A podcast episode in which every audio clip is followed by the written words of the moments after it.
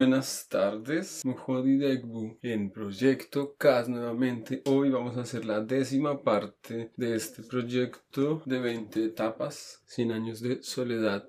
CAS, el señor Gabriel García Márquez, colombiano, premio Nobel, justamente con esta obra. ¿Listos? ¿Preparados para arrancar con esto? A ver qué nos traen el día de hoy. Dice, años después, en su lecho de agonía, Aureliano II había de recordar la lluviosa tarde de junio en que entró en el dormitorio a conocer a su primer hijo. ¿Y ven? Nos fuimos al futuro, tal vez a la tercera línea de tiempo ya en pleno, porque Aureliano II es el hijo bastardo de Aureliano. Ni siquiera, estos son los hijos de Arcadio, uno de los gemelos, ¿no? Ni siquiera nos habían hablado casi de los gemelos y ahora ya nos están hablando de cuando vio a su hijo. Y fíjense en esta forma de comenzar cómo se parece mucho a al mismo comienzo, al mismo inicio de la novela en general. Dice, muchos años después, frente al pelotón de fusilamiento. Así es como comienza la novela. Acá dice solamente años después. Bueno, se está saltando, tal vez no tanto, porque dice, no dice muchos años, sino años después. En su lecho de agonía, Aureliano II había de recordar la lluviosa tarde de junio en que entró en el dormitorio a conocer a su primer hijo, aunque era lánguido y llorón, sin ningún rasgo de un buen día. No tuvo que pensar dos veces para ponerle nombre. Se llamaría José Arcadio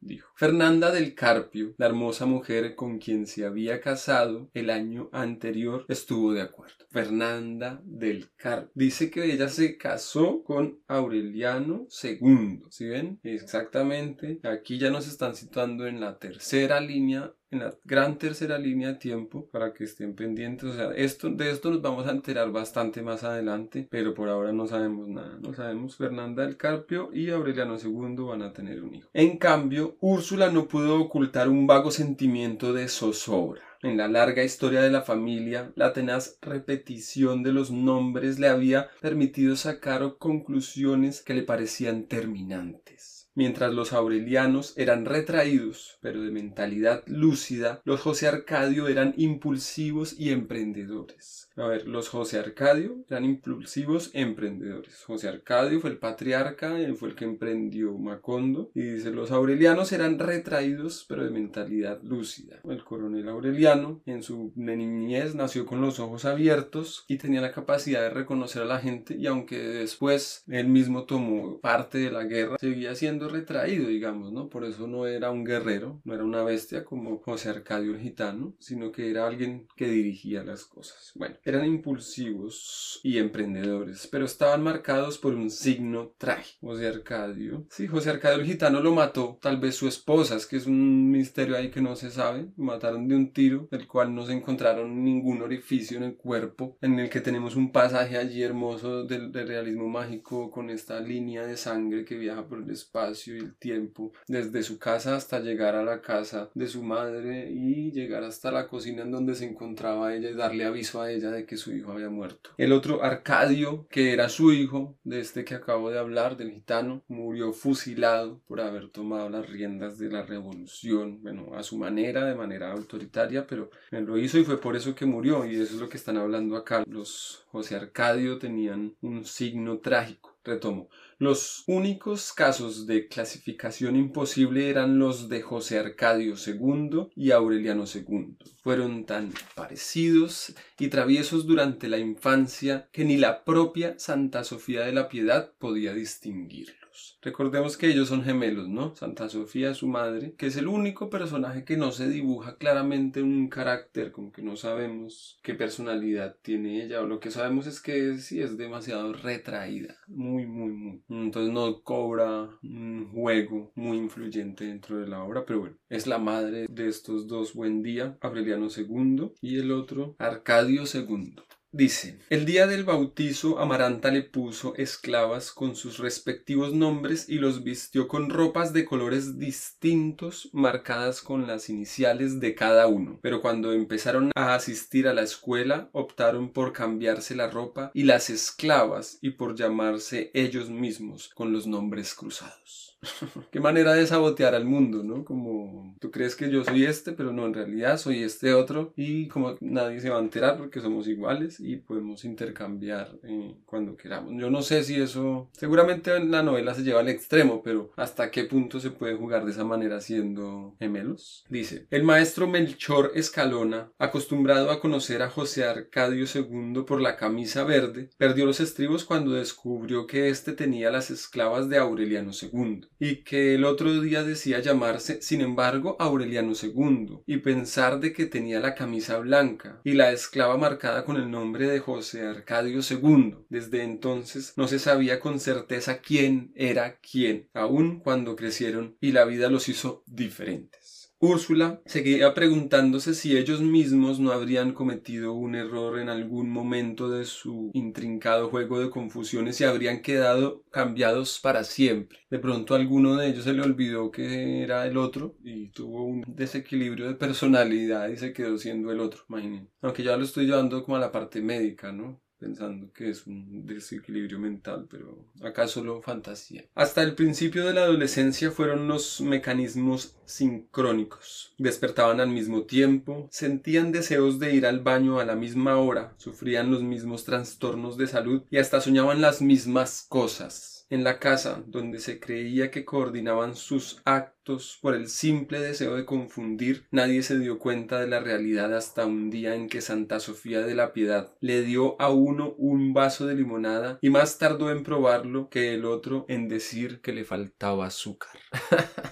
Santa Sofía de la Piedad, que en efecto había olvidado ponerle azúcar a la limonada, le contó a Úrsula. Así son todos, dijo ella sin sorpresa. Locos de nacimiento. El tiempo acabó por desordenar las cosas. El que en los juegos de confusión se quedó con el nombre de Aureliano José se volvió monumental como el abuelo, y el que se quedó con el nombre de José Arcadio II se volvió óseo como el coronel. O sea que estaban como cruzados, ¿no? O sea, el que debía ser fuerte o los que venían siendo muy fuertes eran los José Arcadio, como el patriarca y como el gitano. Los dos se caracterizaban por tener mucha fuerza, pero en este caso el que se quedó con esa característica era el que se llamaba Aureliano y no José ni Arcadio. Y el otro, viceversa. El que se llamaba Arcadio II fue el que se volvió flaco, como el coronel que era flaco. Y lo único que conservaban en común era el aire solitario de la familia. De eso no podrían escapar porque, sin embargo, eran buen día. Así estos dos, pues es que eso que tiene que ver, pero estos dos, digamos, eran bastardos. Y eran hijos de Arcadio, del bastardo, del que fusilaron. Estos dos son hijos del que fusilaron. Tal vez fue ese entrecruzamiento de estaturas, nombres y caracteres lo que hizo sospechar a Úrsula que estaban barajados desde la infancia. Y cuando uno es bebé es que es más difícil reconocerlo, ¿no? Y si alguien en el momento de darles tetero, de cambiarles el pañal, se equivocó, ¿quién iba a poder haber arreglado ese desorden? Pudieron haber sido intercambiados no solamente una vez, muchas veces. La diferencia decisiva se reveló en plena guerra cuando José Arcadio II le pidió al coronel Gerineldo Márquez que le llevara a ver a los fusilamientos. Contra el parecer de Úrsula sus deseos fueron satisfechos.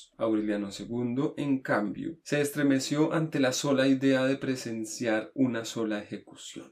este que se está llamando Aureliano no quería observar. Eso va en contraposición al carácter de los aurelianos, que nacían con los ojos abiertos y les gustaba observar el mundo. Y en cambio el otro sí dijo, llévenme que yo quiero ver los fusilamientos. Prefería la casa. A los 12 años le preguntó a Úrsula qué había en el cuarto clausurado. Papeles, le contestó ella. Son los libros de Melquiades y las cosas raras que escribía en sus últimos años. La respuesta, en vez de tranquilizarlo, aumentó su curiosidad. Insistió tanto, prometió con tanto ahínco no maltratar las cosas, que Úrsula le dio las llaves. Nadie había vuelto a entrar en el cuarto desde que sacaron el cadáver de Melquiades y pusieron en la puerta el candado cuyas piezas se soldaron con la herrumbre. Pero cuando Aureliano II abrió la ventana, entró una luz familiar que parecía acostumbrada a iluminar el cuarto todos los días, y no había el menor rastro de polvo o telaraña, sino que todo estaba barrido y limpio, mejor barrido y más limpio que el día del entierro y la tinta no se había secado en el tintero, ni el óxido había alterado el brillo de los metales, ni se había extinguido el rescoldo del atanor, donde José Arcadio Buendía vaporizó el mercurio. En los anaqueles estaban los libros empatados en una materia acartonada y pálida como la piel humana curtida, y estaban los manuscritos intactos. A pesar del encierro de muchos años, el aire parecía más puro que en el resto de la casa. Todo era tan reciente que varias semanas después, cuando Úrsula entró en el cuarto con un cubo de agua y una escoba para lavar los pisos, no tuvo nada que hacer. Esas cosas que pasan en Macondo. Esas cosas que pasan en Macondo. Aureliano II estaba abstraído en la lectura de los libros, aunque carecía de pastas y el título no aparecía por ninguna parte. El niño gozaba con la historia de una mujer que se sentaba a la mesa y solo comía granos de arroz que prendía con alfileres y con la historia del pescador que le pidió prestado a un vecino su plomo para su red y el pescado con que lo recompensó más tarde tenía un diamante en el estómago y con la lámpara que satisfacía los deseos y las alfombras que volaban. Asombrado le preguntó a Úrsula si todo aquello era verdad y ella le contestó que sí, que muchos años antes los gitanos llevaban a Macondo las lámparas maravillosas y las esteras voladoras. Lo que pasa, suspiró, es que el mundo se va acabando poco a poco y ya no vienen esas cosas.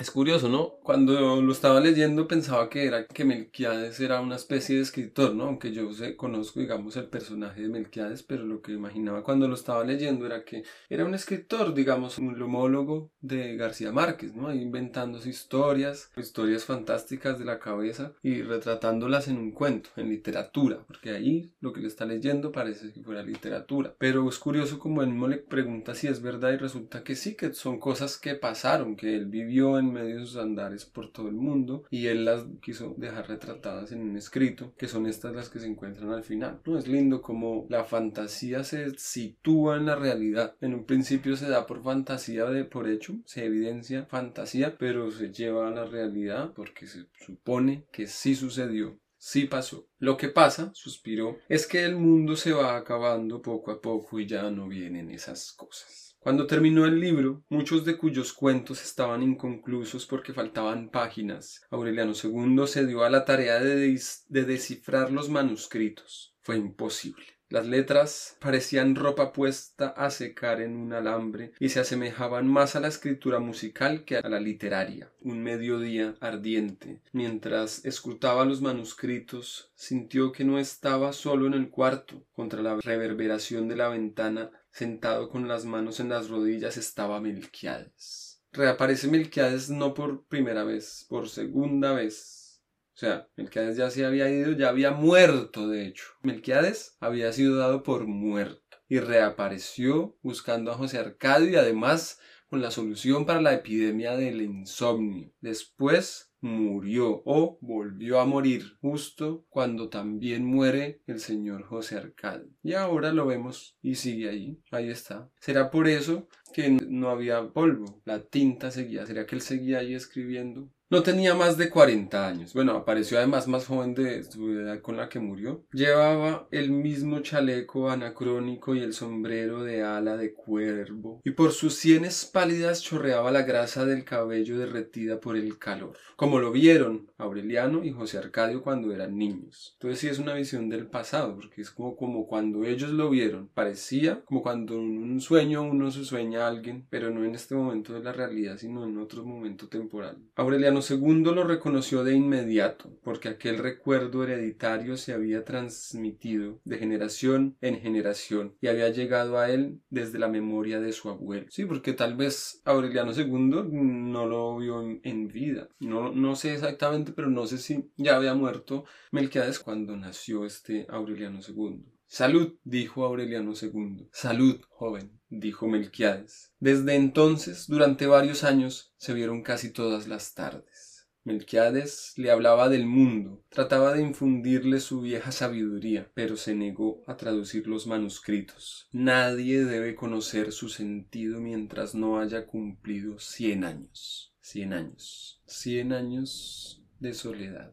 Ya hemos visto por qué el título nos habla de la soledad, porque los personajes se ven sumidos a la soledad en diferentes características, en diferentes circunstancias y también como una condición propia a ellos en conjunto, una condición de conjunto pero no habíamos visto lo de los 100 años. Esta vez nos están hablando de los 100 años. Y entonces lo que pasa es que esos 100 años deben pasar para que los manuscritos del señor Melquiades se puedan entender, puedan ser descifrados. Dice, nadie debe conocer el sentido mientras no hayan cumplido 100 años explicó. Aureliano II guardó para siempre el secreto de aquellas entrevistas. En una ocasión sintió que su mundo privado se derrumbaba, porque Úrsula entró en el momento en que Melquiades estaba en el cuarto, pero ella no lo vio. ¿Con quién hablas? le preguntó. Con nadie, dijo Aureliano II. Así era tu bisabuelo, dijo Úrsula. También él hablaba solo. El bisabuelo es José Arcadio. Lo que nos puede estar diciendo es que seguramente en el retorno de Melquiades, cuando supuestamente trajo la solución para la epidemia de ensueño, realmente no vino, sino que José Arcadio se lo imaginó y por eso hablaba solo, porque creía que estaba hablando con él. Posible. Además que en esa vez, en la reaparición de Melquiades, Úrsula sí lo aceptaba y ella nunca lo había aceptado. Desde que apareció en sus idas y vueltas en Macondo, no, no era bien recibido por Úrsula porque ella pensaba que era una mala influencia, porque le traía ideas muy raras a José Arcadio y en las que él siempre terminaba con diferentes historias a causa de conocer todo lo que traía Melquiades, los objetos y las ideas. Entonces solo en esta fantasía ella podía ser aceptada porque era una fantasía creada por el mismo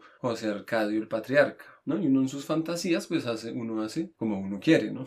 como en los sueños. José Arcadio II, el otro gemelo, Vamos a ver al otro gemelo. Dice, mientras tanto, había satisfecho la ilusión de ver un fusilamiento, pero el resto de su vida recordaría el fogonazo lívido de los seis disparos simultáneos y el eco del estampido que se despedazó por los montes, y la sonrisa triste y los ojos perplejos del fusilado que permaneció erguido mientras la camisa se le empapaba de sangre, y que seguía sonriendo aún cuando lo desataron del poste y le metieron en un cajón lleno de cal. Está vivo, pensó él, lo van a enterrar vivo.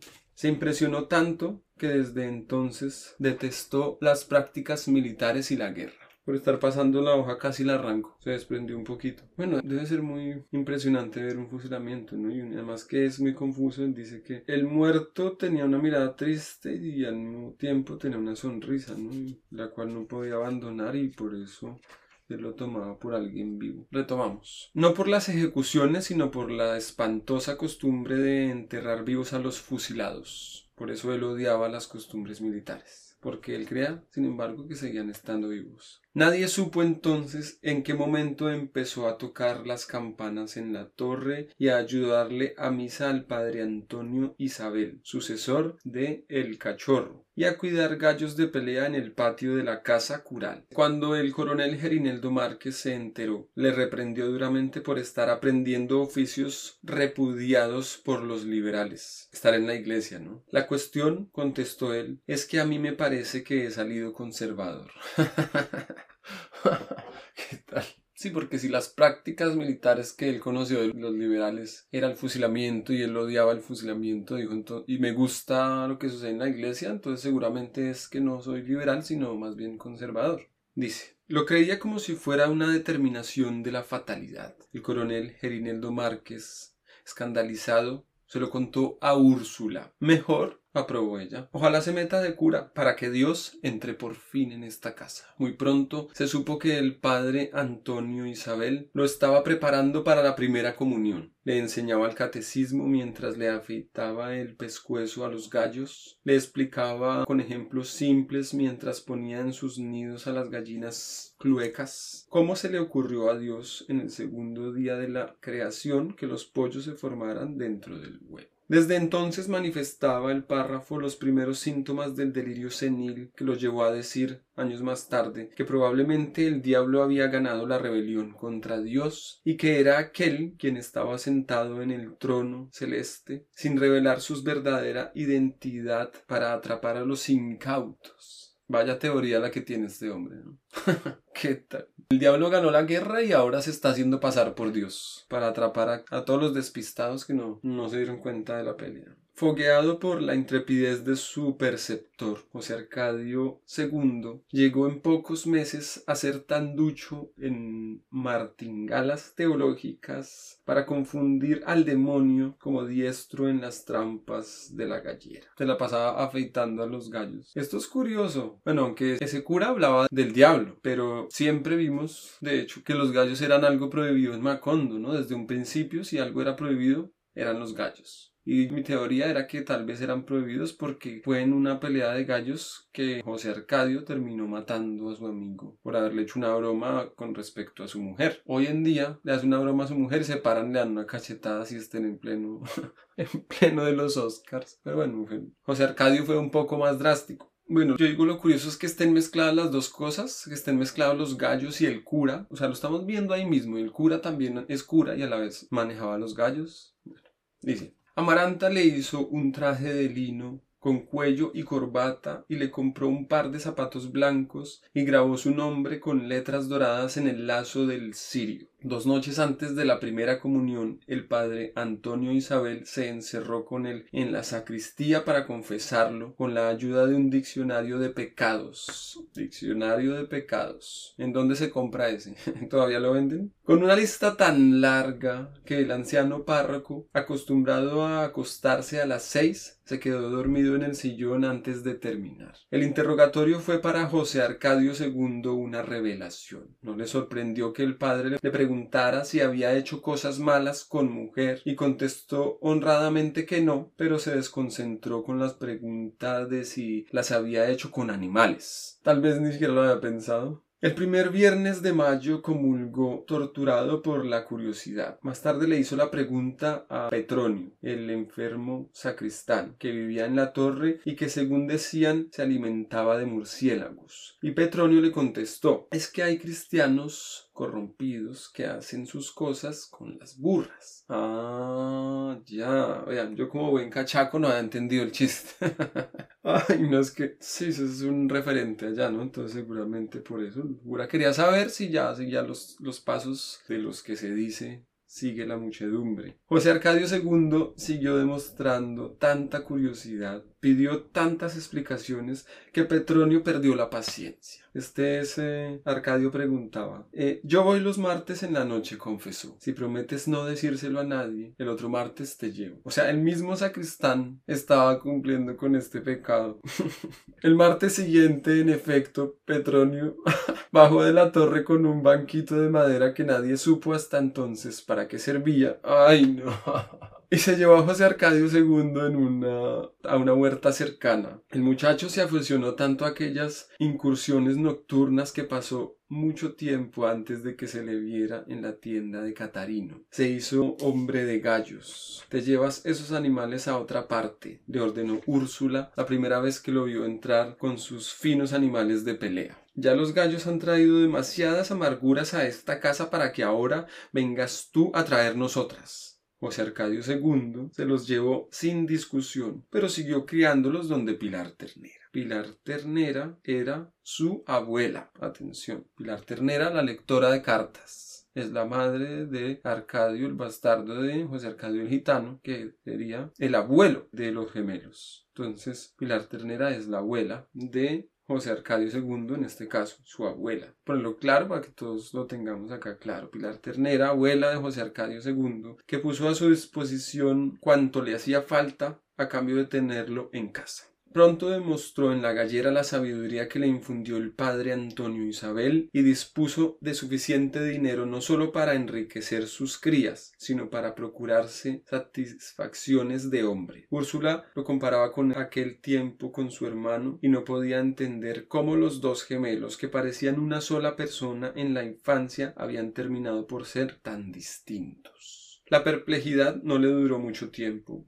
porque muy pronto empezó Aureliano II a dar muestras de holgazanería y disipación. Mientras estuvo encerrado en el cuarto de Melquiades, fue un hombre ensimismado, como lo fue el coronel Aureliano Buendía. Acá ya estamos hablando del otro gemelo, ¿no? No el que fue a la casa, no el de los gallos, no el del cura, sino el otro, que se la pasaban de Melquiades. Dice, pero poco antes del tratado de Nerlandia, una casualidad lo sacó de su ensimismamiento y lo enfrentó a la realidad del mundo. Una mujer joven que andaba vendiendo números para la rifa de un acordeón lo saludó con mucha familiaridad. Aureliano II no se sorprendió porque ocurría con frecuencia que lo confundieran con su hermano, pero no aclaró el ni siquiera cuando la muchacha trató de ablandarle el corazón con lloriqueos y terminó por llevarlo a su cuarto. Se aprovechó de las circunstancias.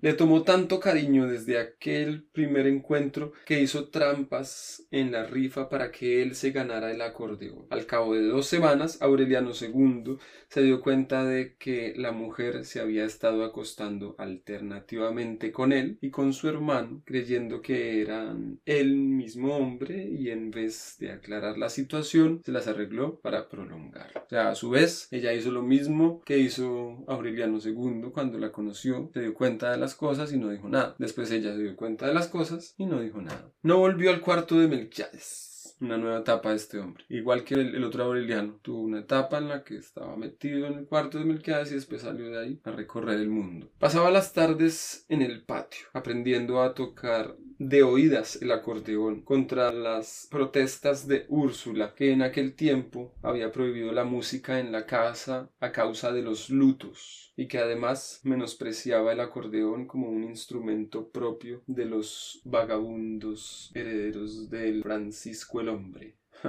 bueno, nos están hablando de unos lutos, debe ser un hecho importante del que todavía no, no, tenemos noticia, pero como siempre nos lo van adelantando así con migajas, cosas de nada, y es que bueno, ya sabemos que en este momento está pasando y en este momento hay unos lutos por los que se debe silencio y, y por eso Úrsula está molesta. Sin embargo, Aureliano II llegó a ser un virtuoso del acordeón y siguió siéndolo después de que se casó y tuvo hijos y fue uno de los hombres más respetados de Macón virtuoso, uno en el acordeón, en la música, y el otro en los gallos. Durante casi dos meses compartió la mujer con su hermano, lo vigilaba, le descomponía los planes y cuando estaba seguro de que José Arcadio no visitaría esa noche la amante común, se iba a dormir con ella. Una mañana descubrió que estaba enfermo. Dos días después encontró a su hermano aferrado a una viga del baño, empapado en sudor y llorando a lágrima viva. Y entonces comprendió. Su hermano le confesó que la mujer lo había repudiado por llevarle lo que ella llamaba una enfermedad de mala vida. Le contó también cómo trataba de curarlo Pilar Ternera. Aureliano II se sometió a escondidas a los ardientes lavados de permanganato y las aguas diuréticas y ambos se curaron por separado después de tres meses de sufrimientos secretos. José Arcadio II no volvió a ver a la mujer. Aureliano II obtuvo su perdón y se quedó con ella hasta la muerte. Aureliano II se quedó con ella hasta la muerte. Se llamaba Petra Cotes había llegado a Macondo en plena guerra, con un marido ocasional que vivía de las rifas, y cuando el hombre murió, ella siguió con el negocio. Era una mulata limpia y joven, con unos ojos amarillos y almendrados que le daban a su rostro la ferocidad de una pantera pero tenía un corazón generoso y una magnífica vocación para el amor. Cuando Úrsula se dio cuenta de que José Arcadio II era gallero y que Aureliano II tocaba el acordeón en las fiestas ruidosas de su concubina, creyó enloquecer de confusión. O sea, las dos cosas peores para ella y sus dos hombres de la casa lo tenían cada uno lo suyo. Era como si en ambos se hubiera concentrado los defectos de la familia y ninguna de sus virtudes. Entonces decidió que nadie volvería a llamarse Aureliano y José Arcadio. Sin embargo, cuando Aureliano II tuvo su primer hijo, no se atrevió a contrariarlo. De acuerdo, dijo Úrsula, pero con una condición, yo me encargo de criarlo.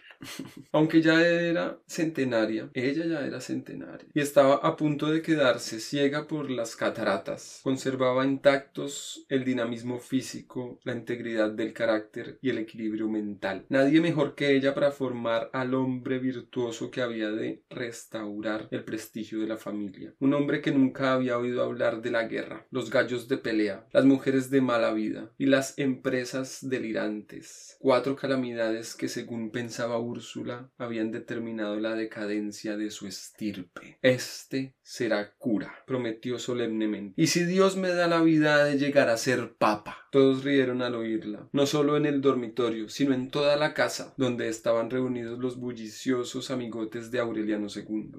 la guerra, relegada al desván de los malos recuerdos, fue momentáneamente evocada con los taponazos de la champaña. A la salud del papa, rindió Aureliano II. Tal vez ella pensó que era la única forma de salvarlo de su. Los invitados brindaron a coro. Luego el dueño de la casa tocó el acordeón. Se reventaron cohetes y se ordenaron tambores de júbilo para el pueblo. En la madrugada, los invitados ensopados en champaña sacrificaron seis vacas y las pusieron en la calle a disposición de la muchedumbre. Nadie se escandalizó. Desde que Aureliano II se hizo cargo de la casa, aquellas festividades eran cosa corriente. Aunque no existiera un motivo tan justo como el de un papa, en pocos años, sin esfuerzo, a puros golpes de suerte, habían acumulado una de las más grandes fortunas de la ciénaga gracias a la proliferación sobrenatural de sus animales. Sus yeguas parían trillizos, sus gallinas ponían dos veces al día y los cerdos engordaban con tal desenfreno que nadie podía explicarse tan desordenada fecundidad como no fuera por artes de magia. Economiza ahora, le decía Úrsula a su atolondrado bisnieto. Esta suerte no te va a durar toda la vida. Pero Aureliano II no le ponía atención. Mientras más destapaba champaña para ensopar a sus amigos, más alocadamente parían sus animales. Y más se convencía él de que su buena estrella no era cosa de su conducta, sino influencia de Petra Cotes su concubina, cuyo amor tenía de virtud exasperar a la naturaleza, su amor. Tan persuadido estaba de que era ese el origen de su fortuna que nunca tuvo a Petracotes lejos de sus crías, y aun cuando se casó y tuvo hijos, siguió viviendo con ella con el consentimiento de Fernanda. Aquí tenemos, ¿no? El hombre tiene una doble vida, la esposa con la que se casó fue Fernanda, del Carpio, pero la segunda mujer que tenía era Petracotes. Tan persuadido estaba de que era ese el origen de su fortuna que nunca tuvo a Petracotes lejos de sus crías. Le bastaba no llevar a Petracotes a su criadero y pasearla a caballo por sus tierras para que todo animal marcado con su hierro sucumbiera a la peste irremediable de la proliferación. Dicen, como todas las cosas buenas que les ocurrieron en su larga vida, aquella fortuna desmandada tuvo origen en la casualidad. Hasta el final de la guerra, Petracote seguía sosteniendo con el producto de sus rifas y Aureliano II se las arreglaba para saquear de vez en cuando las alcancías de Úrsula formaban una pareja frívola, sin más preocupaciones que la de acostarse todas las noches, aun en las fechas prohibidas, y retosar en la cama hasta el amanecer. Esa mujer ha sido tu perdición, le gritaba Úrsula al bisnieto cuando lo veía entrar en la casa como un sonámbulo. Te tiene tan embobado que un día de estos te veré retorciéndote de cólicos como un sapo metido en la barriga. José Arcadio II, que demoró mucho tiempo para descubrir la suplantación, no lograba entender la pasión de su hermano. Recordaba a Petra Cotes como una mujer convencional, más bien perezosa en la cama y plenamente desprovista de recursos para el amor. O sea, el otro, el hermano que conocía también a esta mujer porque también eran amantes. A le parecía que era una mujer normal, que no sabía por qué el otro estaba como loco con ella. El otro estaba enamorado y además creía que era debido a esta mujer o gracias a esta mujer que sus animales proliferaban y él era una persona rica, ¿no? Podía derrochar a su gusto como le encantaba y le encantaba pedir botellas de champaña para todos sus amigos.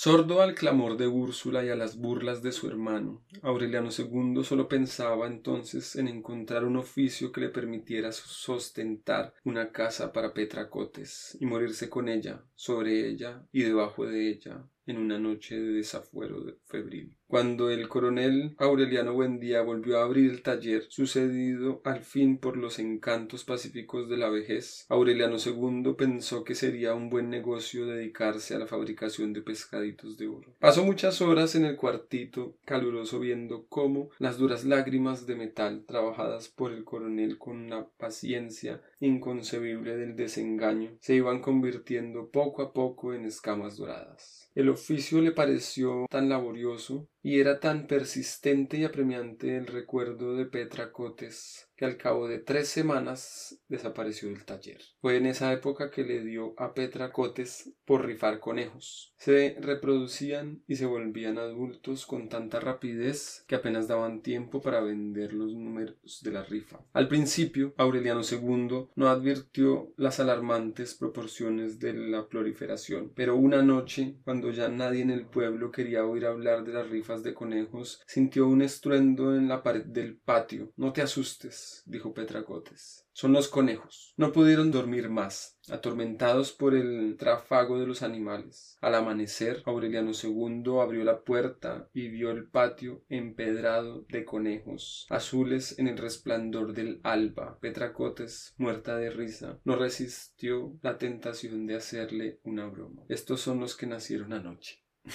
Qué horror, dijo. ¿Por qué no pruebas con vacas? Este hombre se levanta, abre la puerta y el patio está tapizado de conejos. Bonita imagen. No puedo dejar de hablar de un cuento de Julio Cortázar que se llama Carta a una señorita en París. Y lo digo porque allí pasa algo con unos conejos y es que él esconde unos conejos en su cuarto, en el closet, y sucede lo mismo, que ellos se reproducen y cada vez son más. Que, y como él los esconde, o sea, quiere que sea algo furtivo y eso tal vez es difícil de esconder algo que prolifera. Seguimos. Pocos días después, tratando de desahogar su patio, Petra Cotes cambió los conejos por una vaca, que dos meses más tarde parió trillizos. Así empezaron las cosas. De la noche a la mañana Aureliano II se hizo dueño de tierras y ganados, y apenas si tenía tiempo de ensanchar la caballeriza y posilgas desbordadas. Era una prosperidad de delirio que a él mismo le causaba risa, y no podía menos que asumir actitudes extravagantes para descargar su buen humor. Apártense, vacas, que la vida es corta, gritaba.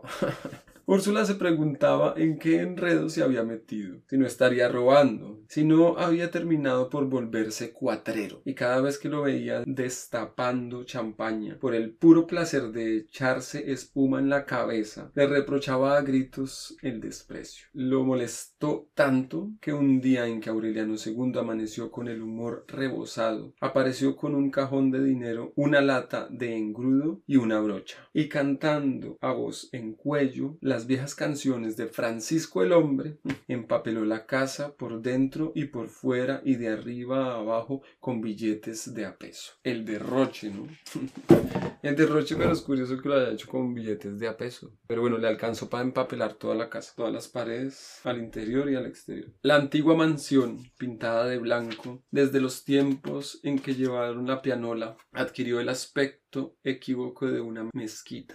En medio del alboroto de la familia, el escándalo de Úrsula, del júbilo del pueblo que abarrotó las calles para presenciar la glorificación del despilfarro. Aureliano II terminó por empapelar desde la fachada hasta la cocina, inclusive los baños y dormitorios, y arrojó los billetes sobrantes en el patio. Ahora, dijo finalmente, espero que nadie en esta casa me vuelva a hablar de plata. Así fue. Úrsula hizo quitar los billetes adheridos a las grandes torta de cal y volvió a pintar la casa de blanco. Dios mío, suplicaba, haznos tan pobres como éramos cuando fundamos este pueblo, no sea que en la otra vida nos vayas a cobrar esta dilapidación. ¿A quién se le ocurre pedir eso? Sus súplicas fueron escuchadas en sentido contrario. En efecto, uno de los trabajadores que desprendía los billetes tropezó por descuido con un enorme San José de yeso que alguien había dejado en la casa en los últimos años de la guerra, y la imagen hueca se despedazó contra el suelo. Estaba atiborrada de monedas de oro. Nadie recordaba quién había llevado aquel santo de tamaño natural? Lo trajeron tres hombres, explicó Amaranta. Me pidieron que lo guardáramos mientras pasaba la lluvia, y yo le dije que lo pusieran ahí, en el rincón, donde nadie fuera a tropezar con él. Y allí lo pusieron con mucho cuidado, y ahí ha estado desde entonces, porque nunca volvieron a buscarlo. En los últimos tiempos, Úrsula le había puesto velas y se había postrado ante él, sin sospechar que en el lugar de un santo estaba adorando casi doscientos kilogramos de oro. La tardía comprobación de su involuntario paganismo agravó su desconsuelo. Escupió el espectacular montón de monedas, lo metió en tres sacos de lona y lo enterró en un lugar secreto, en espera de que tarde o temprano los tres desconocidos fueran a reclamarlo. Mucho después, en los años difíciles de su decrepitud, Úrsula solía intervenir en las conversaciones de los numerosos viajeros que entonces pasaban por la casa y les preguntaba si durante la guerra no habían dejado allí un San José de yeso para que lo guardaran mientras pasaba la lluvia. Mientras pasaba la lluvia. Recuerden eso, que el San José en el que estaba escondido el tesoro fue dejado allí mientras pasaba la lluvia. Estas cosas que tanto consternaban a Úrsula eran corrientes en aquel tiempo. Macondo naufragaba en una prosperidad de milagro. Las casas de barro y caña brava de los fundadores habían sido reemplazadas por construcciones de ladrillo, con persianas de madera y pisos de cemento, y hacían más llevadero el calor sofocante de las dos de la tarde. De la antigua aldea de José Arcadio Buendía solo quedaban entonces los almendros polvorientos, destinados a resistir a las circunstancias más arduas, y el río de aguas diáfanas cuyas piedras prehistóricas fueron polvorizadas por las enloquecidas almadenas de José Arcadio II, cuyas piedras prehistóricas fueron pulverizadas por las enloquecidas almadenas de José Arcadio II. O sea, incluso las piedras la primera lectura nos daban el indicio de que era una génesis, ya no existen. O sea, ya pasó tanto tiempo, tal vez ya Macondo ha cambiado tanto que ni siquiera las piedras de la fundación, las piedras prehistóricas se conservan y se fueron pulverizadas por las enloquecidas almadenas de José Arcadio II, cuando se empeñó en despejar el cauce para establecer su servicio de navegación. Fue un sueño delirante, comparable apenas a los de su bisabuelo, exactamente, porque el lecho pedregoso y los numerosos tropiezos de la corriente impedían el tránsito desde Macondo hasta el mar, pero José Arcadio II en su imprevisto arranque de temeridad se empecinó en el proyecto. Hasta entonces no había dado ninguna muestra de imaginación, salvo su precaria aventura con Petra Cotes, nunca se le había conocido mujer. Úrsula lo tenía como el ejemplar más apagado que había dado la familia en toda su historia, incapaz de destacarse ni siquiera como alborotador de galleras. Cuando el coronel Aureliano Buendía le contó la historia del galeón español encallado a doce kilómetros del mar, cuyo costillar carbonizado vio él mismo durante la guerra. O sea, este hombre tiene la característica, se llama José Arcadio y tiene la característica del José Arcadio que era de llevar esas ideas locas, ¿no? Y creó una vía en el río al parecer. Y gracias a esta historia del galeón, que es una historia que vivió el patriarca en búsqueda de civilización, se encontró con el galeón, un barco muy antiguo que estaba allí. De hecho, lo único que encontraron fue un personaje con armadura y con un relicario, con un mechón de cabello adentro. Esta historia se la contó Aureliano y Aureliano la comprobó en la realidad en sus viajes de guerra y ahora se la contó a este hombre, a José Arcadio II, y gracias a eso él tiene esta idea de llevar a cabo en el río. Remató sus gallos al mejor postor, reclutó hombres y compró herramientas y se empeñó en la descomunal empresa de romper piedras, excavar canales, despejar escollos y hasta emparejar cataratas. Ya esto me lo sé de memoria, gritaba Úrsula. Es como si el tiempo diera vueltas en redondo y hubiéramos vuelto al principio, cuando estimó que el río era navegable. José Arcadio II se hizo a su hermano una exposición pormenorizada de sus planes. Desapareció por mucho tiempo. Se había dicho que su proyecto de comprar un barco no era más que una triquiñuela para alzarse con el dinero del hermano. Cuando se divulgó la noticia de que una extraña nave se aproximaba el pueblo. Los habitantes de Macondo, que ya no recordaban las empresas colosales de José Arcadio Buendía, se precipitaron a la ribera y vieron con ojos pasmados de incredulidad la llegada del primer y último barco que atracó jamás en el pueblo. Y definitivamente, como José Arcadio, el patriarca, ve su plan fracasar. Eso le pasaba a José Arcadio, al patriarca, que tenía muchas ideas locas por lo, todo lo que le traía Melquiades y, y quería llevarlas a cabo como fuera y fracasaba. Fracasó una, dos y tres veces. No era más que una balsa de troncos, arrastrada mediante gruesos cables por veinte hombres que caminaban por la ribera. En la proa, con un brillo de satisfacciones en la mirada, José Arcadio II dirigía la dispendiosa maniobra. Junto con él llegaba un grupo de matronas espléndidas que se protegían del sol, abrazante con vistosas sombrillas, y tenían en los hombros preciosas pañolones de seda y ungüentos de colores en el rostro y flores naturales en el cabello y serpientes de oro en los brazos y diamantes en los dientes. La balsa de troncos fue el único vehículo que José Arcadio II pudo remontar hasta Macondo. Supo por una vez que nunca reconoció el fracaso de su empresa, sino que proclamó su hazaña como una victoria de la voluntad. A lo Maturana cuando decía que perder es ganar un poco. Es una frase diferente, pero es lo que dice, que proclamó su hazaña, que era una victoria, dice, solo por una vez, pero nunca reconoció el fracaso de su empresa, sino proclamó su hazaña como una victoria de la voluntad. Así no hubiera tenido éxito el hecho de haberla hecho, era un valor adjunto a la voluntad rindió cuentas escrupulosas a su hermano y muy pronto volvió a hundirse en la rutina de los gallos. Lo único que quedó de aquella desventura iniciativa fue el soplo de renovación que llevaron las matronas de Francia, cuyas artes magníficas cambiaron los métodos tradicionales del amor y cuyo sentido del bienestar social arrastró con la anticuada tienda de Catarino y transformó la calle en un bazar de farolitos japoneses y organillos nostálgicos. Fueron ellas las promotoras del carnaval sangriento que durante tres días hundió a Macondo en el delirio y cuya única consecuencia perdurable fue haberle dado a Aureliano II la oportunidad de conocer a Fernanda del Carpio. O sea, esto ocurrió antes de que Aureliano II se hubiera casado, ¿no? Porque no había conocido a Fernanda del Carpio. Él ya tenía toda su historia con Petra Cotes, ya proliferaba la abundancia. ¿Por qué razón no se habría casado él con Petra Cotes? No lo sabemos, vamos a verlo. ¿Por qué terminó casándose? Fue con Fernanda del Carpio. Retomamos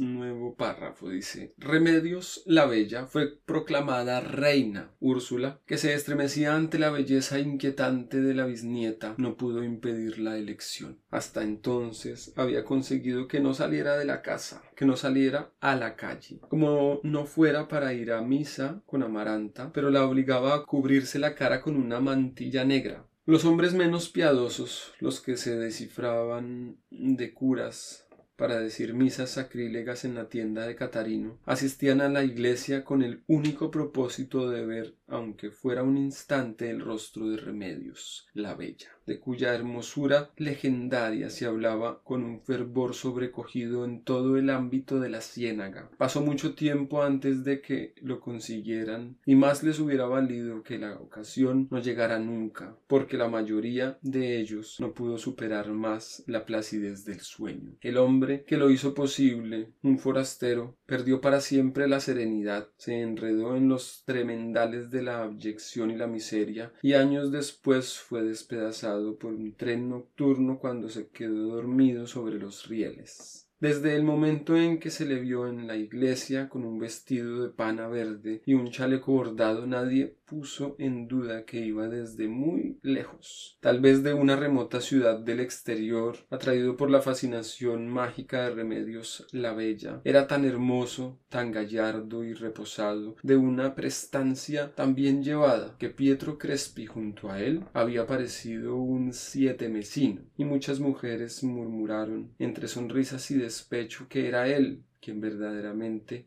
merecía la mantilla. No alternó con nadie en Macondo. Aparecía al amanecer del domingo como un príncipe de cuento en un caballo con estirpe de plata y gualdrapas de terciopelo y abandonaba el pueblo después de la misa. Era tal poder el de su presencia que desde la primera vez que se le vio en la iglesia todo el mundo dio por sentado que entre él y Remedios la Bella se había establecido un duelo callado y tenso, un pacto secreto, un desafío irrevocable cuya culminación no podía ser solamente el amor sino también la muerte.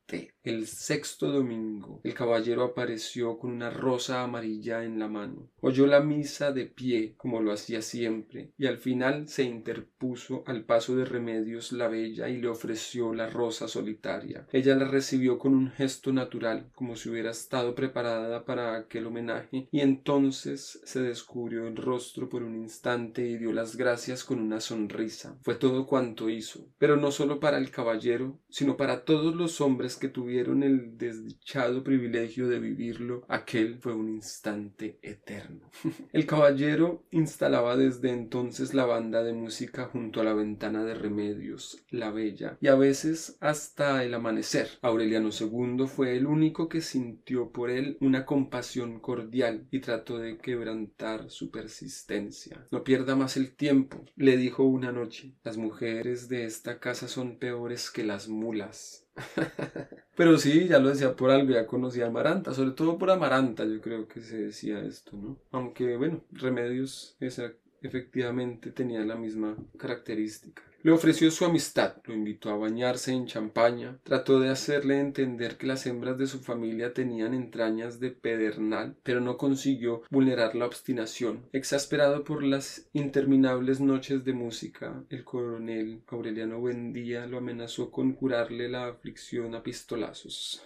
el coronel. Nadie lo hizo desistir salvo su propio y lamentable estado de desmoralización. De apuesto e impecable se hizo un vil y harapiento. Se rumoraba que había abandonado poder y fortuna en su lejana nación, aunque en verdad no se conoció nunca su origen. Se volvió hombre de pleitos, pendenciero de cantina, y amaneció revolcado en sus propios excrescencias en la tienda de Catarino. Lo más triste de su dama era que Remedios, la bella, no se fijó en él ni siquiera cuando se presentaba en la iglesia vestido de príncipe. Recibió la rosa amarilla sin la menor malicia, más bien divertida por la extravagancia del gesto, y se levantó la mantilla para ver mejor la cara y no para mostrarle la suya. En realidad, Remedios, la bella, no era un ser de este mundo, no era un ser de este mundo. Atención. Hasta muy avanzada la pubertad, Santa Sofía de la Piedad tuvo que bañarla, ponerle la ropa, y aun cuando pudo valerse por sí misma había que vigilarla para que no se pintara animalitos en las paredes con una varita embadurnada de su propia caca. Llegó a los veinte años sin aprender a leer y escribir, sin servirse de los cubiertos en la mesa, paseándose desnuda por la casa, porque su naturaleza se resistía a cualquier clase de convencionalismos. Cuando el joven comandante de la guardia le declaró su amor, lo rechazó sencillamente porque la asombró su frivolidad. Fíjate qué simple es, le dijo a Amaranta. Dice que está muriendo por mí, como si yo fuera un cólico miserere cuando en efecto lo encontraron muerto junto a su ventana, Remedios la Bella confirmó su impresión inicial. ¿Ya ven? comentó. Era completamente simple. Parecía como si su lucidez penetrante le permitiera ver la realidad de las cosas más allá de cualquier formalismo. Ese era al menos el punto de vista del coronel Aureliano Buendía, para quien Remedios la Bella no era en modo alguno retrasada mental, como se creía, sino todo lo contrario. Es como si viniera de regreso de veinte años de guerra, solía decir. Sí, como cuando él regresaba y para él todo era diferente o, la vida, ese tipo de vida era muy simple, ¿no? Porque él, pues la guerra son condiciones extremas, ¿no? Entonces volver a una vida cotidiana, pues no sé, un cambio drástico y tal vez encuentre las cosas más sencillas. Como cuando uno está de campamento, que las cosas son un poquito más rudas. Úrsula, por su parte, le agradecía a Dios que hubiera premiado a la familia con una criatura de una pureza excepcional, pero al mismo tiempo la contrariaba su hermosura, porque le parecía una virtud contradictoria una trampa diabólica en el centro de la candidez. Fue por eso que decidió apartarla del mundo, perseverarla de toda tentación terrenal, sin saber qué remedios la bella, ya desde el vientre de su madre, estaba a salvo de cualquier contagio. Nunca le pasó por la cabeza la idea de que la eligieran reina de la belleza en el pandemonium de un carnaval, pero Aureliano II, embullado en la ventolera de disfraces de tigre, llevó al padre Antonio Israel a la casa para que convenciera a Úrsula de que el carnaval no era una fiesta pagana, como ella decía, sino una tradición católica. Finalmente convencida, aunque a regañadientas, dio el consentimiento para la coronación. La noticia de que Remedios Buendía iba a ser la soberana del festival rebasó en pocas horas los límites de la ciénaga. Llegó hasta lejanos territorios donde se ignoraba el inmenso prestigio de su belleza y suscitó la inquietud de quienes todavía consideraban el apellido como un símbolo de la subversión era una inquietud infundada. Si alguien resultaba inofensivo en aquel tiempo, era el envejecido y desencantado coronel Aureliano Buendía, que poco a poco había ido perdiendo todo contacto con la realidad de la nación. Encerrado en su taller, su única relación con el resto del mundo era el comercio de pescaditos de oro. Uno de los antiguos soldados que vigilaban su casa en los primeros días de la paz iba a venderlos a las poblaciones de la ciénaga y regresaba cargado de monedas y de noticias que el gobierno conservador decía con el apoyo de los liberales estaba reformando el calendario para que cada presidente tuviera 100 años en el poder que por fin se había firmado el concordato con la Santa Sede y que había venido desde Roma un cardenal con una corona de diamantes y en un trono de oro macizo y que los ministros liberales se habían hecho retratar de rodillas en el acto de besarles el anillo que la corista principal de una compañía española de paso por la capital había sido secuestrada en su camerino por un grupo de enmascarados y el domingo siguiente había bailado desnuda en la casa del verano del presidente de la República. No me hables de política, le decía el coronel. Nuestros asuntos es vender pescaditos. El rumor público de que no quería saber nada de la situación del país porque se estaba enriqueciendo con su taller provocó una risa de Úrsula cuando llegó a sus oídos. Con su terrible sentido práctico, ella no podía entender el negocio del coronel, que cambiaba los pescaditos de oro por monedas de oro y luego convertía las monedas de oro en pescaditos y así sucesivamente, de modo que tenía que trabajar cada vez más a medida que más vendía para satisfacer un círculo vicioso exasperante. O sea, este señor coronel Aureliano vendía era de esos que le gustan los círculos viciosos. en verdad lo que le interesaba a él no era el negocio sino trabajar. Trabajo. Le hacía falta tanta concentración para engrasar escamas, incrustar minúsculos rubíes en los ojos, laminar agallas y montar timones, que no le quedaba un solo vacío para llenarlo con la desilusión de la guerra. Tan absortamente era la atención que le exigía el preciosismo de su artesanía, que en poco tiempo envejeció más que en todos los años de guerra, y la posición le torció la espina dorsal, y la melimetría le desgastó la vista pero la concentración implacable le premió con la paz del espíritu. La última vez que se le vio atender algún asunto relacionado con la guerra fue cuando un grupo de veteranos de ambos partidos solicitó su apoyo para la aprobación de las pensiones vitalicias, siempre prometidas y siempre en punto de partida. Olvídense de eso, les dijo. Ya ven que yo rechacé mi pensión para quitarme la tortura de estarla esperando hasta la muerte. Al principio, el coronel Gerineldo Márquez lo visitaba al atardecer y ambos se sentaban en la puerta de la calle a evocar el pasado. Pero Amaranta no pudo soportar los recuerdos que le suscitaban aquel hombre cansado cuya calvicie lo precipitaba al abismo de una ancianidad prematura y lo atormentó con desaires injustos hasta que no volvió sin en ocasiones especiales y desapareció finalmente anulado por la parálisis. ¡Ay, qué triste por este hombre! Pasó de ser amado a ser despreciado. Una pregunta para todo el que oiga esto. Del amor al desprecio hay cuántos pasos. Del amor al odio no hay sino uno. Del amor al desprecio, ¿cuántos pasos hay que dar? Taciturno silencioso, insensible al nuevo soplo de vitalidad que estremecía la casa. El coronel Aureliano Buendía apenas si comprendió que el secreto de una buena vejez no era otra cosa que un pacto honrado con la soledad. El secreto de una buena vejez, un pacto honrado con la soledad,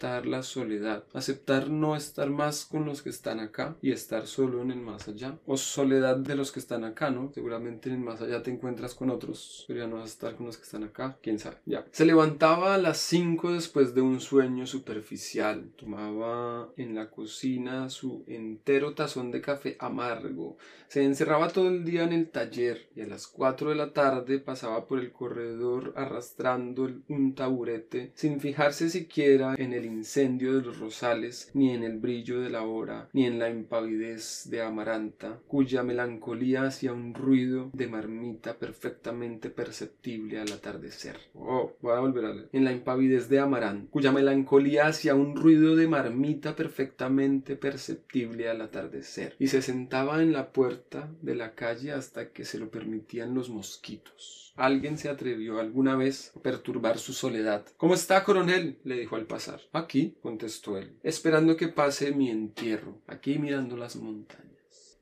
De modo que la inquietud causada por la reaparición pública de su apellido a propósito del reinado de Remedios la Bella, carecía de fundamento real. Muchos, sin embargo, no lo creyeron así. Inocente de la tragedia que lo amenazaba, el pueblo se desbordó en la plaza pública en una bulliciosa explosión de alegría. El carnaval había alcanzado su más alto nivel de locura. Aureliano II había satisfecho por fin su sueño de disfrazarse de tigre y andaba feliz entre la muchedumbre desaforada. Ronco de tanto roncar.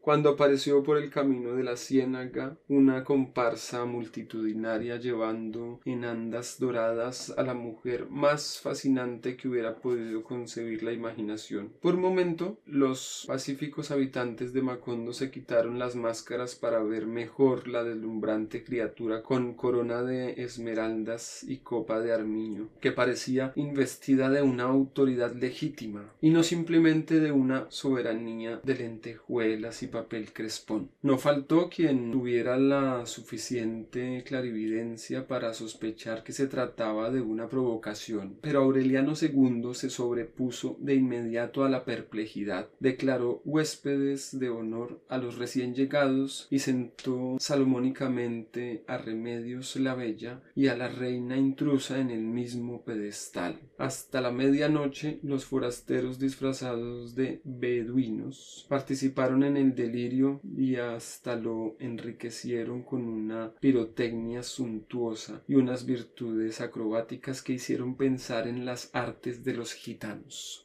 De pronto, en el paroxismo de la fiesta, alguien rompió el delicado equilibrio. ¡Viva el Partido Liberal! ¡Viva el coronel Aureliano Buendía! Las descargas de fusilería ahogaron el esplendor de los fuegos artificiales y los gritos de terror anularon la música y el júbilo fue aniquilado por el pánico. Muchos años después seguiría afirmándose que la Guardia Real de la soberana intrusa era un escuadrón del ejército regular que debajo de sus ricas chilabas escondían fusiles de reglamento. El gobierno rechazó el cargo con un bando extraordinario y prometió una investigación terminante del episodio sangriento, pero la verdad no se esclareció nunca y prevaleció para siempre la versión de que la Guardia Real, sin provocación de ninguna índole, tomó posiciones de combate a una seña de su comandante y disparó sin piedad contra la muchedumbre.